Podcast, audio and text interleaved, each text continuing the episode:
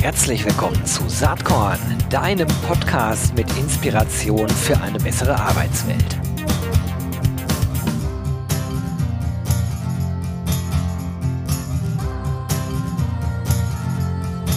Hallo und herzlich willkommen zum Saatkorn Podcast.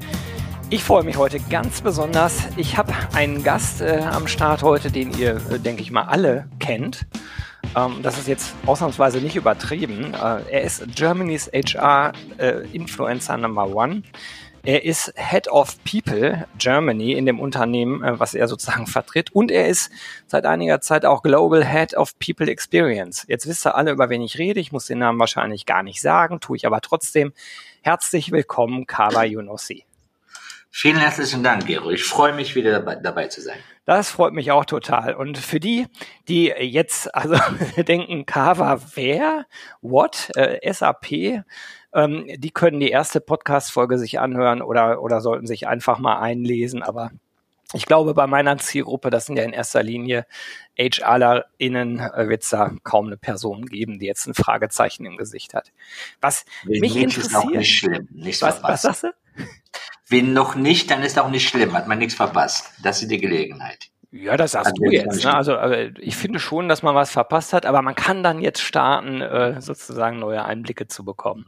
Und erstmal wollte ich nochmal verspätet sagen, ja, herzlichen Glückwunsch zu deiner äh, globalen äh, Rolle, die du seit einigen Monaten jetzt auch hast. Äh, Global Head of People Experience, zusätzlich zu deinem normalen Job. Und äh, da wollte ich gerne mal anfangen, mit dir drüber zu sprechen, denn ähm, Global Head of People Experience, äh, das bedingt ja natürlich eine globale Sicht. Bisher warst du für den deutschen Markt für deine Themen zuständig. Ähm, und dieses Thema People Experience, welche Bedeutung hat das bei SAP? Wie definiert ihr das überhaupt? Was ist das bei euch?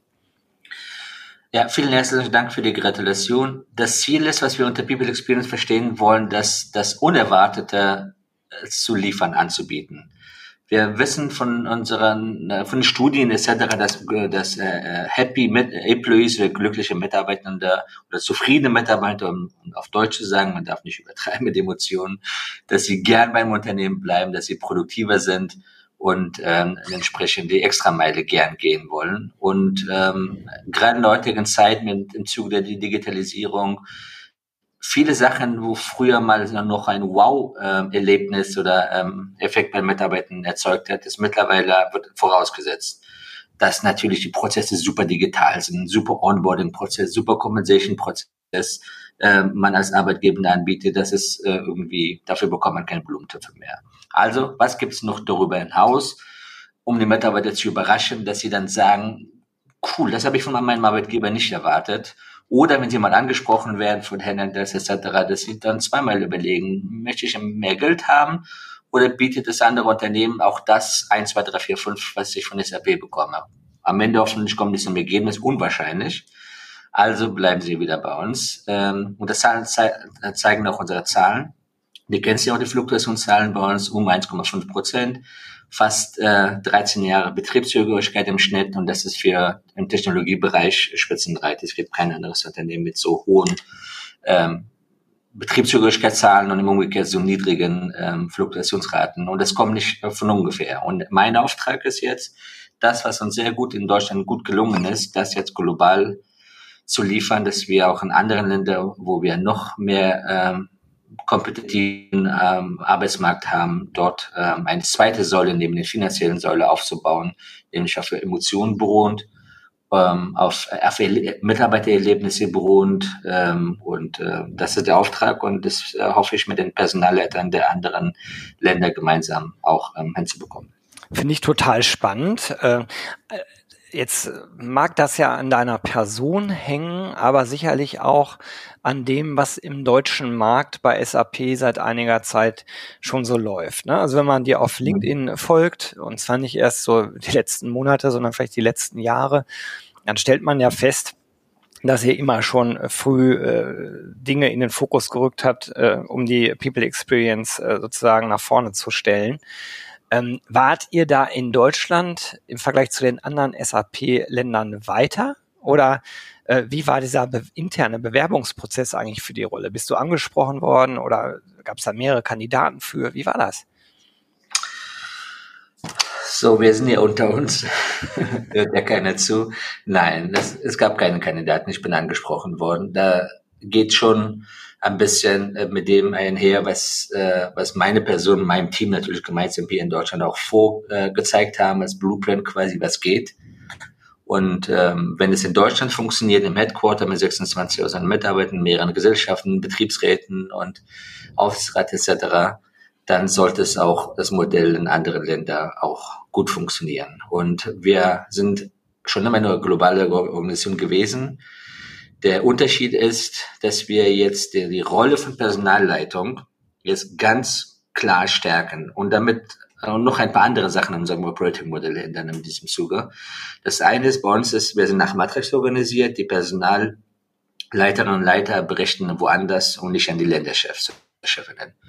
Bis jetzt waren die noch zusätzlich dafür verantwortlich, die Länderchefs und Chefinnen zu unterstützen, als HR Business Partner zum Beispiel für ihr Management-Team. So dass der Fokus für Personalleitungsaufgaben nicht so, oder die äh, Kapazität oder Zeit nicht so viel vorhanden war, wie man eigentlich gebraucht hat. Ich habe vor einigen Jahren in Deutschland das um, umgedreht und wir haben gesehen, dass es auch hier funktioniert. Und wir von der jetzt ist der Versuch, das jetzt global genauso zu machen. Dann haben wir ähm, wir haben jetzt Personalleiterinnen, Leiter, die 100 Prozent nur sich auf HRD-Tätigkeit fokussieren auf Thema Kulturbildung, Belonging, Thema D&I und äh, Employer Branding äh, und Initiativen etc ohne noch, äh, noch einen großen Business Unit äh, auch noch, noch betreuen zu müssen.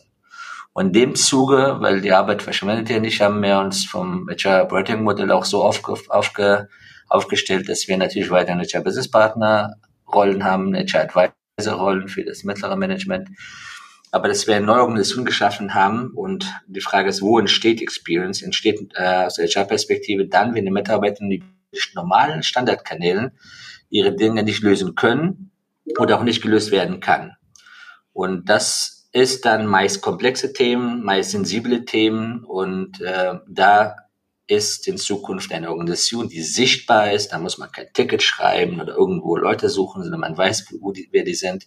Und die äh, lösen die Themen end-to-end, -end, egal wer in unserem Operating Model im äh, Backend jeweils zuständig ist.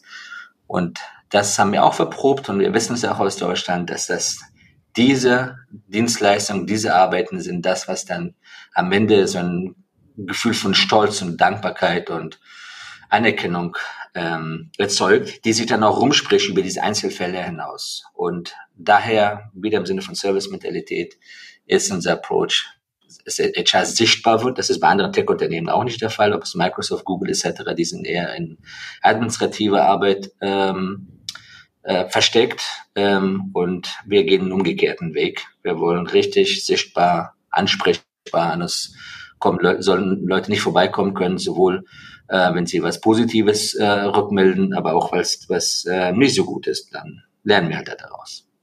Ich finde das sehr, sehr spannend. Das erinnert mich auch wirklich sehr äh, an den ersten Teil unseres Gespräches. Werde ich mal in den Shownotes verlinken. Also für die, die den ersten Teil nicht gehört haben, solltet ihr vielleicht nochmal reinhören. Äh, da war Kawa noch nicht in dieser Rolle, aber viele dieser Themen, die gerade angesprochen werden von ihm, oder von dir, Kava, äh, die waren damals schon Thema. Also welche Rolle hat HR eigentlich in einer Organisation? Und du hast damals schon gesagt, naja, wir sind vor allen Dingen erstmal fürs Business da und, und müssen da liefern und unterstützen. Und ich weiß noch, dass ich mich da so ein bisschen gegen gewehrt habe. Ähm, mhm. Aber das war wahrscheinlich eher Semantik, denn das, was mhm. ihr tut, ist genau das, so wie ich es mir auch wünschen und vorstellen würde. Also wirklich sagen, okay, Identifikation, Motivation äh, der MitarbeiterInnen, ein, ein, ein gutes Gefühl, das ist essentiell wichtig in einem Arbeitsmarkt, in dem wir uns äh, befinden. Das ist ja nicht nur in Deutschland so mit der mhm. demografischen Entwicklung und die Digitalisierung ist ja sowieso, macht ja sowieso nicht an irgendwelchen Ländergrenzen äh, halt, äh, wo man als Organisation ja schnell erkennt, also das ganze Thema Retention, die Mitarbeiter zu binden, mhm. ist wahrscheinlich ja das noch größere Thema, als überhaupt die Leute erstmal zu gewinnen. Ne? Das ist auch schon schwierig, aber dann die Leute zu halten, und das ist ja die Fluktuation äh, und die Betriebszugehörigkeit eben schon angesprochen das ist schon eine Herausforderung. Ne? Und äh, also dann, dann kein, keine Workforce zu haben, die innerlich so halb gekündigt da vor sich hin rumdümpelt, sondern genau mhm. im Gegenteil eigentlich Power entwickelt, Kreativität entwickelt und Dinge voranbringt. Das finde ich mega. Das setzt aber ja voraus, genau das, was ihr jetzt macht, wie du es gerade beschrieben hast, dass äh, auf äh, absoluter Top-Ebene die Entscheidung äh, gefällt werden musste, wir wollen das so. Das kostet ja auch erstmal Geld.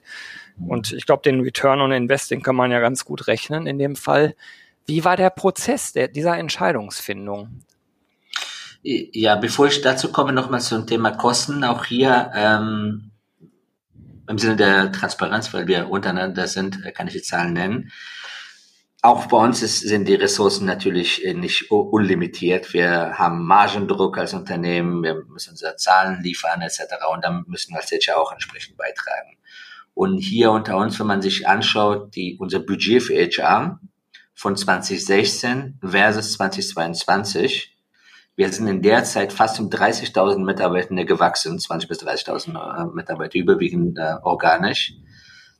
Aber das Budget ist stabil geblieben, wie, 20, wie zu der zur damaligen Zeit.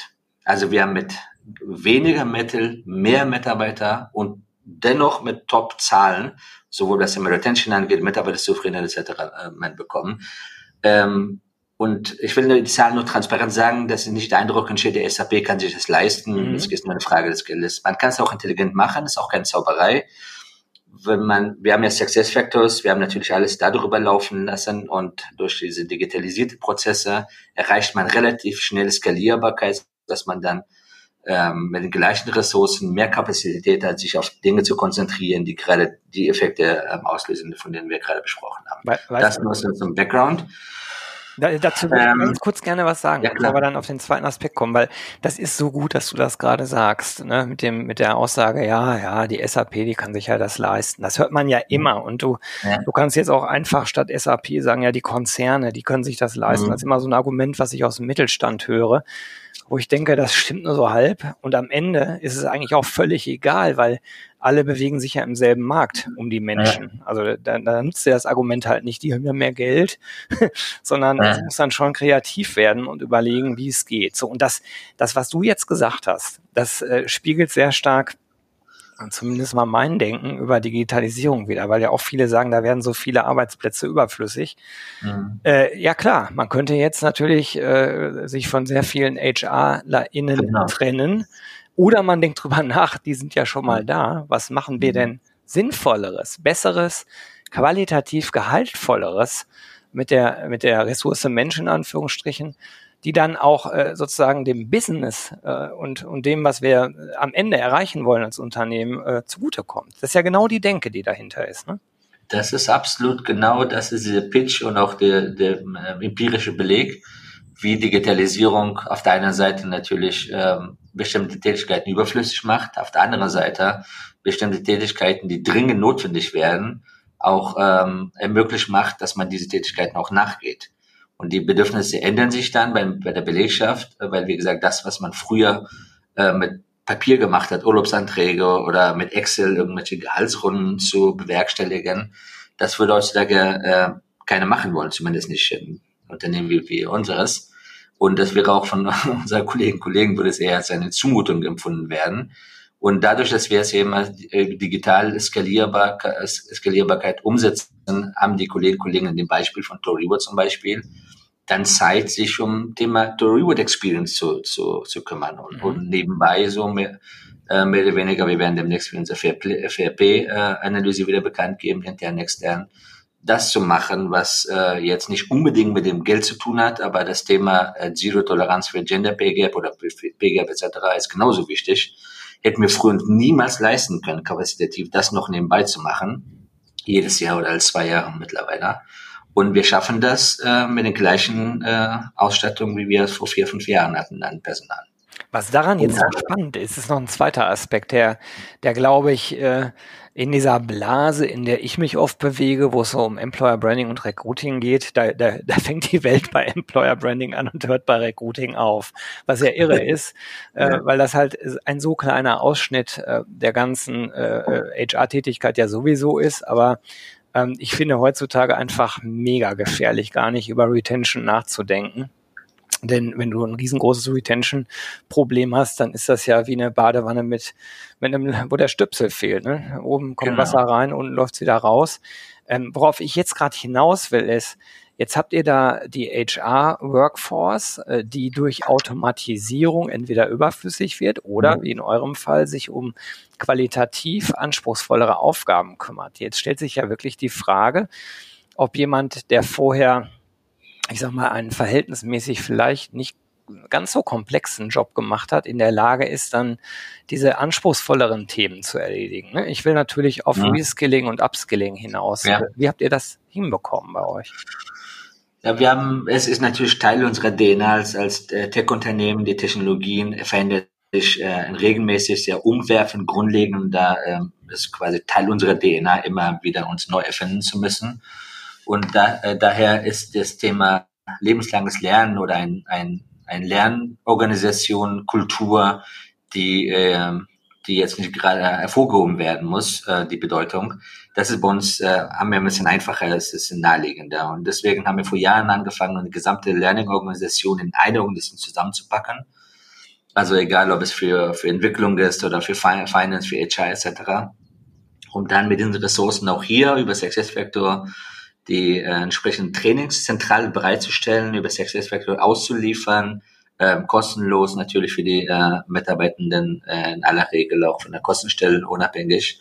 Und darüber ähm, auch dann sowohl die Ist- als auch To-Bes identifizieren und dann über die Konsum, Konsum, Konsumprozesse auch festzustellen, welche Schulung wie häufig ähm, in Anspruch genommen werden, wann werden die abgebrochen, beziehungsweise wann ist, äh, kommt die Notwendigkeit, dass man noch ähm, on top was da draufsetzt. Mhm. Und dass die Kolleginnen und Kollegen äh, von sich aus bewusst sind, dass sie sich immer auf dem Neuesten halten müssen, dass es für ihren Employability wichtig ist, das ist bei uns eher weniger ein Thema weil das wissen wir als HR von unserem Business natürlich, dass auch dort die Belegschaft sich massiv immer reskillen, upskillen muss, äh, sei es, dass wir jetzt mit Machine Learning uns massiv auseinandersetzen oder mit Cloud ähm, und Mindset etc. Also daher ist es etwas, was man betonen muss immer wieder, aber eben nicht äh, mit dem Fingerzeig, sondern mit passenden Angeboten, so dass die ähm, Konsum von diesen ähm, äh, Trainingsinhalten ähm, auch hier mit den Experience einhergeht und nicht mit ähm, du, du, du, du von Personalabteilung. Was sind so aus deiner Sicht die absoluten Voraussetzungen, die gegeben sein müssen, dass man dieses Thema äh, People Experience so stark äh, nach vorne rücken kann? Also ein paar Dinge hast du gerade hier schon erwähnt. Ja. Ein gewisser Digitalisierungsgrad also, bestimmt. Das Wichtigste ist, ich glaube, da ähm, alles andere leitet sich äh, dann ab, ob an der Unternehmensspitze, idealerweise vom Aufsichtsrat angefangen, idealerweise auch in Kultur schon verankert und ähm, dann im Vorstand und darunter diese äh, Mitarbeiterzufriedenheit, also an, an oberster Stelle äh, gesetzt wird und gesehen wird oder nicht. Mhm. Also ist es etwas, was man, auch wenn es gut, wenn es kommt, kommt, oder ist es etwas, äh, was einen schon so das Wichtigste ist. Also es nicht einem egal ist, ob die Mitarbeiter zufrieden sind und nicht zufrieden sind, ob die mit einer Entscheidung einverstanden sind und nicht einverstanden sind. Wenn das von ganz in der Spitze das so gesehen wird, dann ist es automatisch, dass alle Bereiche, egal ob HR, ob es Facility, ob es Catering etc., nur ein Ziel verfolgen, höchste Kundenzufriedenheit und also in dem Fall interne Kundenzufriedenheit.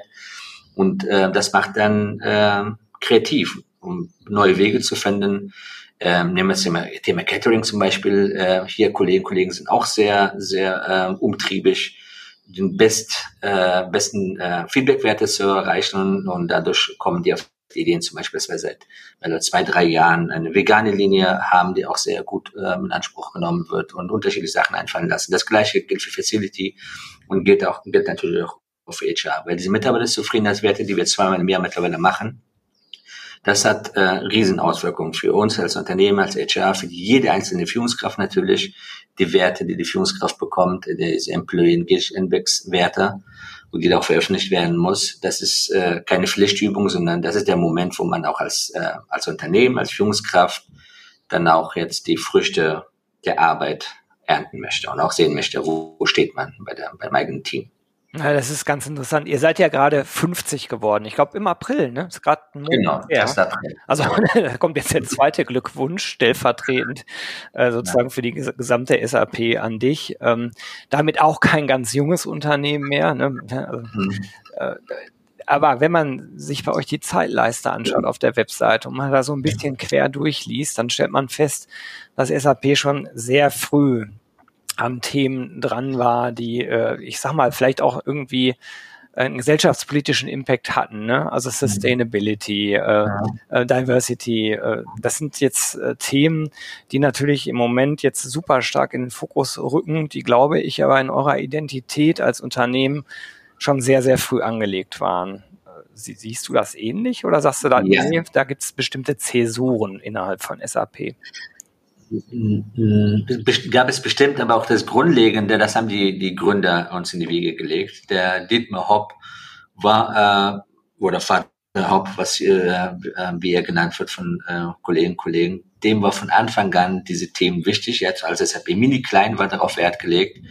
So als wir hier ist kostenlose Essen angeboten haben, der Tennisplätze etc. von seinen Kollegen Kollegen, da gab es Google schon gar nicht. Und Jahrzehnte später sind Google oder alle anderen Tech-Unternehmen gekommen, während die Sachen bei SAP schon gang und gäbe war, sei es Thema Vertrauensarbeitszeit, wir schon seit der Gründung, äh, mittlerweile natürlich mitbestimmt etc. Also das hat natürlich geholfen, wenn die Gründer schon so ein Menschenbild äh, vorgelebt haben und dementsprechend dann auch später über ihre Aufsichtsrattätigkeiten auch ähm, erwartet haben von dem, von dem Management, von den Vorständen.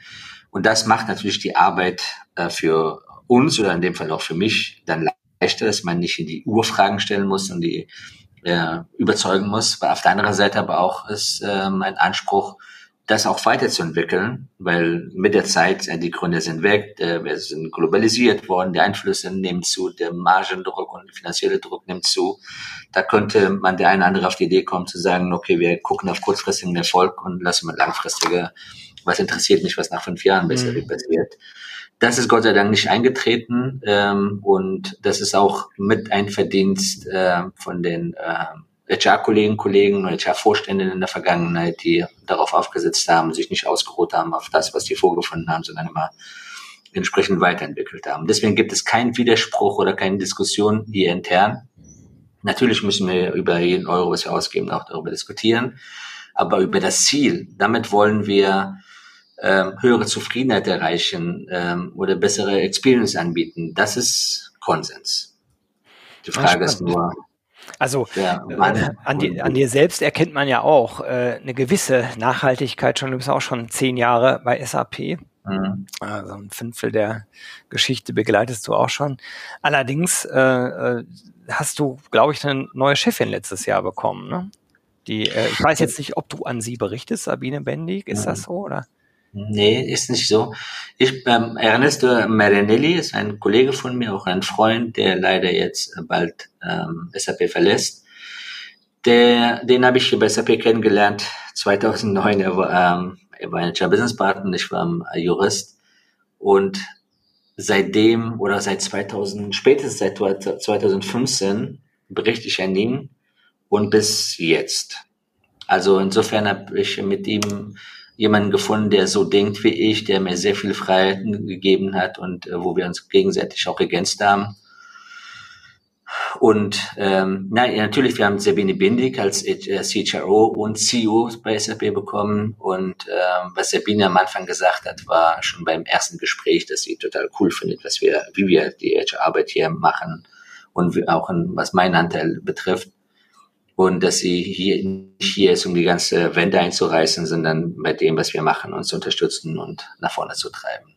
Und das ist, glaube ich, ein gutes Modell, wo wir, wo ich oder wir Unterstützung brauchen, dann ist sie da. Ansonsten ist es volle Vertrauen, dass äh, wir schon wissen, was getan werden muss. Und wir sind auch erfahrene, wie du gerade sagst, wir wissen, wie unser Business tickt. und äh, wie äh, was äh, unsere Kollegen Kollegen sich wünschen, wie die Marktlage da ist und dann aus den bestehenden Mitteln das Beste dann rauszuholen, damit alle dann zufrieden sind. Und solange das immer wieder Ergebnis stimmt, da sehen Sie auch in verschiedenen KPIs, dann, dann sind die auch alle happy. Ja, ist doch super. Dann wünsche ich dir auf jeden Fall äh, da schon mal jetzt alles Gute, ähm, wenn sich da die Strukturen irgendwann ändern mhm. sollen. Ähm, auf jeden Fall ist ja bei dir immer ein Thema, was man, was man im Gespräch nicht weglassen kann, deine, deine unglaubliche Präsenz äh, auf LinkedIn, die ja total beeindruckend ist. Äh, ich glaube, du bist wahrscheinlich der Erste, der da immer wieder von überrascht ist, äh, äh zu ja. sehen, dass auf einmal jetzt knapp 70.000 Menschen dir da äh, folgen. Und äh, da, da bist du auch recht aktiv und ich glaube, das, das hat eine große Abstrahlung natürlich auch nach innen. Ne? Also mhm. äh, man, eine alte, eine alte oder veraltete Haltung dazu könnte ja sein, dass man sagt, ja Mensch, äh, mal lieber die Arbeit hier erledigen, statt da auf LinkedIn rum zu posten. Ja. Ich, ich glaube, dass eine gute Arbeit ja die Voraussetzung ist, dass man überhaupt contentmäßig was erzählen kann. Äh, es dann aber heute nicht zu tun, halte ich auch für falsch, weil das ist ja auch ein Signal an die ganzen SAP-MitarbeiterInnen. Das ist ja nicht nur nach außen oder in die HR-Bubble gerichtet. Ne? Wie ist da deine Sichtweise daraus? Wer ist für dich da die wichtigste Zielgruppe? Also, also ich, wichtigste würde ich nicht sagen, für mich ist beides wichtig. Natürlich unsere Kolleginnen und Kollegen zu erreichen in Deutschland, auch darüber äh, hinaus, aber auch externe Talente anzusprechen oder Stakeholder ähm, weil das Thema relevant zu bleiben in Sachen Kommunikation ist äh, unheimlich wichtig herauszufinden, äh, wo, über welchen Kanal, wie man kommuniziert, um weiterhin relevant zu bleiben. Und natürlich kann man über Intranet kommunizieren. Man kann, okay, heutzutage nicht mehr, aber früher über Poster auch, hat auch gut funktioniert. Aber es ist, äh, bei uns ist immer noch E-Mails, äh, oder natürlich bei Teams auch, aber E-Mails ist so ein, Stand, ein Standardkommunikationsmittel. Aber wenn man all das, was wir machen, alles kommunizieren würde über E-Mail, dann irgendwann wird man auch irrelevant. Selbst, obwohl meine E-Mails gehen über ein DL.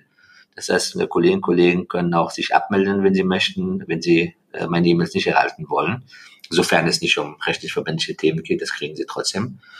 Ähm, und dann bietet sich Social Media und LinkedIn eine sehr gute Alternative an. Da bietet man die Informationen an. Derjenige, derjenige Interesse hat, kann es lesen oder folgen. Wenn nicht, dann halt nicht. Ist auch nicht schlimm. Aber die Erfahrung zeigt, dass es Gott sei Dank umgekehrt ist, dass äh, äh, kaum oder keiner sich abgemeldet hat von unserer DL-Liste und auch bei Social Media sieht man das Interesse auch intern, das sehr groß ist und auf der anderen Seite erspart intern viele ähm, Kommunikation, die gegebenenfalls dann die Mitarbeiter vielleicht vom Arbeit abhalten würden. Was das Thema, äh, mach mal deine Arbeit erstmal, das ist ein wichtiges und valides Thema und das darf man nicht unterschätzen, dass das auch ähm, in manchen Fällen auch seine Berechtigung haben kann, so ein, so ein Einwand. Wenn äh, Menschen eher faken, bevor sie maken, dann kann sein, dass intern natürlich den Vorwurf sie anhören müssen, mach erstmal deine Arbeit, bevor du jetzt äh, äh, hausieren gehst äh, draußen. Und hier auf beiden Seiten muss man achten. Auch hier, dass die Balance stimmt, dass die Glaubwürdigkeit bleibt, dass man nicht äh, doppelzüngig unterwegs ist. Weil gerade das als HR kannst du das nicht äh, nur einmal machen, vielleicht zweimal, aber das war's. Gerade wenn du ja. eine große Organisation hast und äh, mehrere hundert Betriebsräte hast, etc., das funktioniert nicht. Und da ist äh, mein, mein Anspruch, dass wir in erster Linie äh, delivern und darüber berichten und nicht umgekehrt. Und das wissen die Kolleginnen und Kollegen, das wissen die Sozialpartner, unsere Betriebsräte sind auch äh, Follower von mir. Und ähm, dass wir niemals äh, Marketing, Show, Social Media etc. einen Vorrang äh, einräumen, ähm, ehe wir unsere Hausaufgaben machen.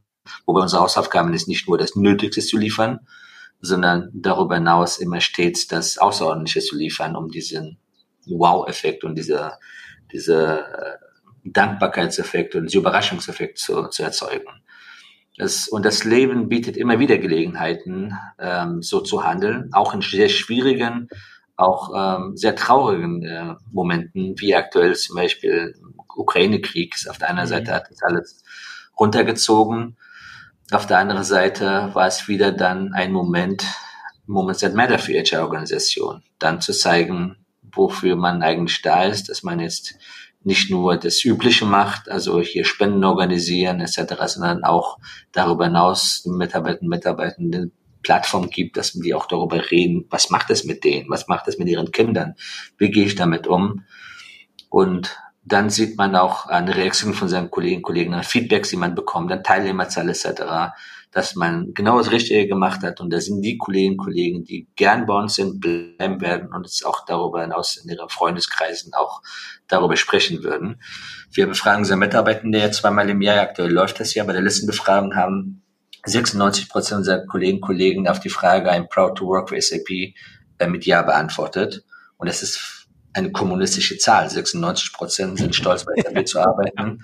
Und wenn die Hälfte davon in ihrem Bekanntenkreis Kreis äh, gut über SAP sprechen und entsprechend Talente auf SAP aufmerksam machen über Referral-Programm, dann haben wir einiges richtig gemacht. Super, absolut beeindruckend. Und ja, das ist äh, auch einer der Gründe mit natürlich, äh, dass ich mich sehr gefreut habe, dass du zugesagt hast, äh, auf dem RC22 Festival Mitte Juni in Berlin dabei zu sein und auch die Eröffnungskeynote äh, hältst was, was erwartest du von der Veranstaltung? Was sind so deine, deine äh, Gedanken, wenn du, wenn du daran denkst? Also ich erwarte Aufbruch, denn das ist nach langer Zeit eine der ersten Veranstaltungen, die auch physisch stattfinden, dass man wieder zusammenkommt, auch sich auflädt äh, mit Input, Inspiration, aber auch weiter die Reise weitermacht, dass wir als HR-Organisationen oder als Menschen, die mit People zu tun haben, mehr Selbstbewusstsein entwickeln, gesundes Selbstbewusstsein entwickeln, stolz sind auf das, was wir machen, uns unseres Wertes bewusst sind. Das sieht man ja aktuell, äh, wenn man, äh, ich habe letzte Woche, glaube ich, bei Handelsblatt gesehen, dass, die, dass die Stellenausschreibung für den HR Business Partner um 228 Prozent gestiegen ist. Ähm, ich glaube, der Bakovic hat auch gesagt, dass HRler mittlerweile mehr gefragt sind als IT-Talente. Das mhm. kommt ja nicht irgendwo her, sondern die Unternehmen haben gesehen, dass äh, Digitalisierung, Fachkräftemangel, ähm, erfolgreiche ähm, Geschäfte mit Menschen geht und damit es funktioniert, braucht es Profis. Also haben wir als HR Volk sehr gut Arbeit geleistet und darauf können wir auch stolz sein. Und das bedeutet nicht, dass man sich nicht selbstkritisch mit sich selber umge äh, umgehen muss. Stets immer fragen, äh, machen wir das Richtige, was, äh, ähm, das, äh, was ist, äh, wie sollte man die Dinge angehen? Ähm, und aber trotzdem äh, sich nicht immer in Frage stellen, hinterfragen, rauskommen aus dem administrativen Teil, wenn es irgendwie geht, so dass das Business und die Mitarbeiter wirklich ein Gefühl haben, die HR nicht nur ein Cost-Center dort, die Geld kosten, sondern die machen tatsächlich Arbeit, die mich persönlich oder unser Business auch nach vorne bringen. Und das, das tun die allermeisten. Aber da können wir ruhig mit mehr, noch mehr Stolz an das Thema rangehen. Und das hoffe ich, dass es uns gelingt, mit dir gemeinsam und anderen Vortragenden, dass man, dass die Kolleginnen und Kollegen nachher rauskommen und sagen, jo, ich mache das Richtige, ich bin stolz daraus, im Managerbereich zu arbeiten. Och, da bin ich guter Dinge. Ähm, ich kenne ja das Programm schon und äh, ich glaube, da, da gibt's viele Stories, äh, die, ähm, die als Role Model, sage ich mal, taugen. Ja, schön. Ich freue mich äh, total, dich da zu treffen und freue mich sehr auf deinen Vortrag. Und da sind wir auch schon am Ende dieser Podcast-Episode angekommen. Was mich nochmal interessiert ist, was hat dich in letzter Zeit besonders inspiriert? Ich frage das ja jeden Gast hier mhm. inzwischen mhm. im Podcast. Ähm, Gab es da irgendwas, was du mit den ZuhörerInnen teilen möchtest? Ja, mich beschäftigt natürlich ähm, auch die ähm, Umgangsform miteinander in Social Media, in Medien und dann dementsprechend auch im Unternehmen hat sich da was verändert und nicht verändert. Und ich habe letztens ähm, ein, ich glaube, positive Reden äh, Folge gehört, da hat sie was Kluges gesagt und da das äh, bei mir immer noch hängen geblieben. Man kann natürlich über alles sich lustig machen und über alles ähm, ähm, satirisch ans, ans Thema rangehen. Die Frage ist halt, muss man's? Um, und, ähm, und, und das auch auf diese Art und Weise oder ob wir nicht ähm, ein bisschen darüber nachdenken, bevor wir Witze machen. In dem Fall ging es um die K.O.-Tropfen etc. Ähm, ging es darum, was darf man, was, was ja. darf man nicht und zu sagen, ja, man kann natürlich als ein äh, Comediant über Rollstuhl und Menschen, die auf Rollstuhl äh, fahren, Witze machen. Aber nicht über Rollstuhlfahrer, sondern über die, über die Frisur von dem, von dem Menschen zum Beispiel, über die Kleidung etc. Das ist ja kein Tabubereich ist, sondern die Frage ist, ähm, wie man das Ganze zum Ausdruck bringt. Und weil es gibt ja viele Menschen, die das Thema mit der Meinungsfreiheit und Zensur etc. ziemlich eng sehen. Und diese Betrachtungsweise, ich hoffe, es ist mir einigermaßen gelungen, das hat mich schon beschäftigt die ganze Zeit. Und das ist etwas, woran wir als Gesellschaft auch hier als Unternehmen mal daran arbeiten müssen, dass es ähm, wir stets bei aller Geschwindigkeit, bei allen äh, Medien, die wir nutzen können, die schnell sind, ähm, der richtige Maß finden, ist immer respektvoll zu bleiben, ohne das Gefühl zu haben, dass man eingeschränkt wird.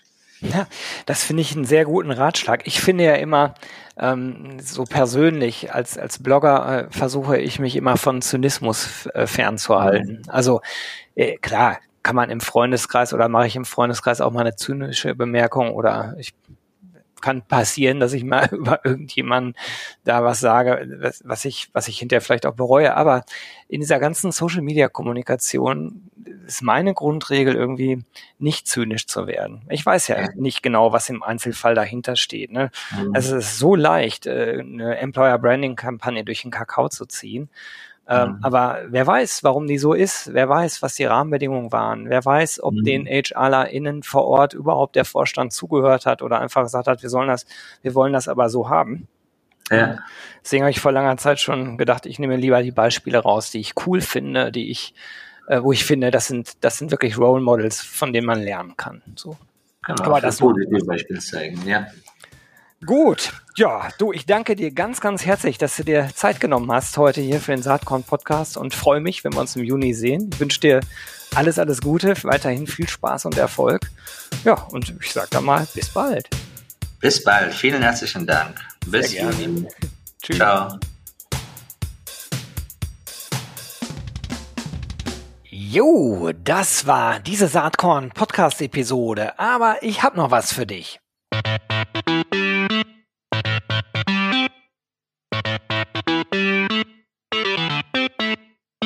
Denn ich schätze, dir geht's genau wie mir. Du hast doch auch keinen Bock mehr, die ganzen netten, inspirierenden, spannenden Menschen aus unserer Recruiting-Community immer nur auf Zoom oder auf irgendeinem Bildschirm zu sehen, oder? Ich würde sagen, uns beiden kann geholfen werden. Und zwar am 14. und 15. Juni 2022 in Berlin.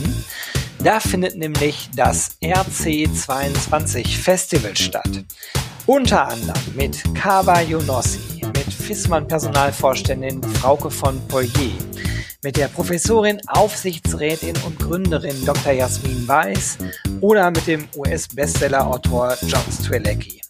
Am besten gehst du mal direkt auf die Webseite www.rc22.de. Da findest du alle bisher feststehenden SpeakerInnen und es gibt auch Early Bird Tickets. Würde mich total freuen, wenn wir uns da treffen. Alles Liebe und bis bald live und in Farbe. Tschüss.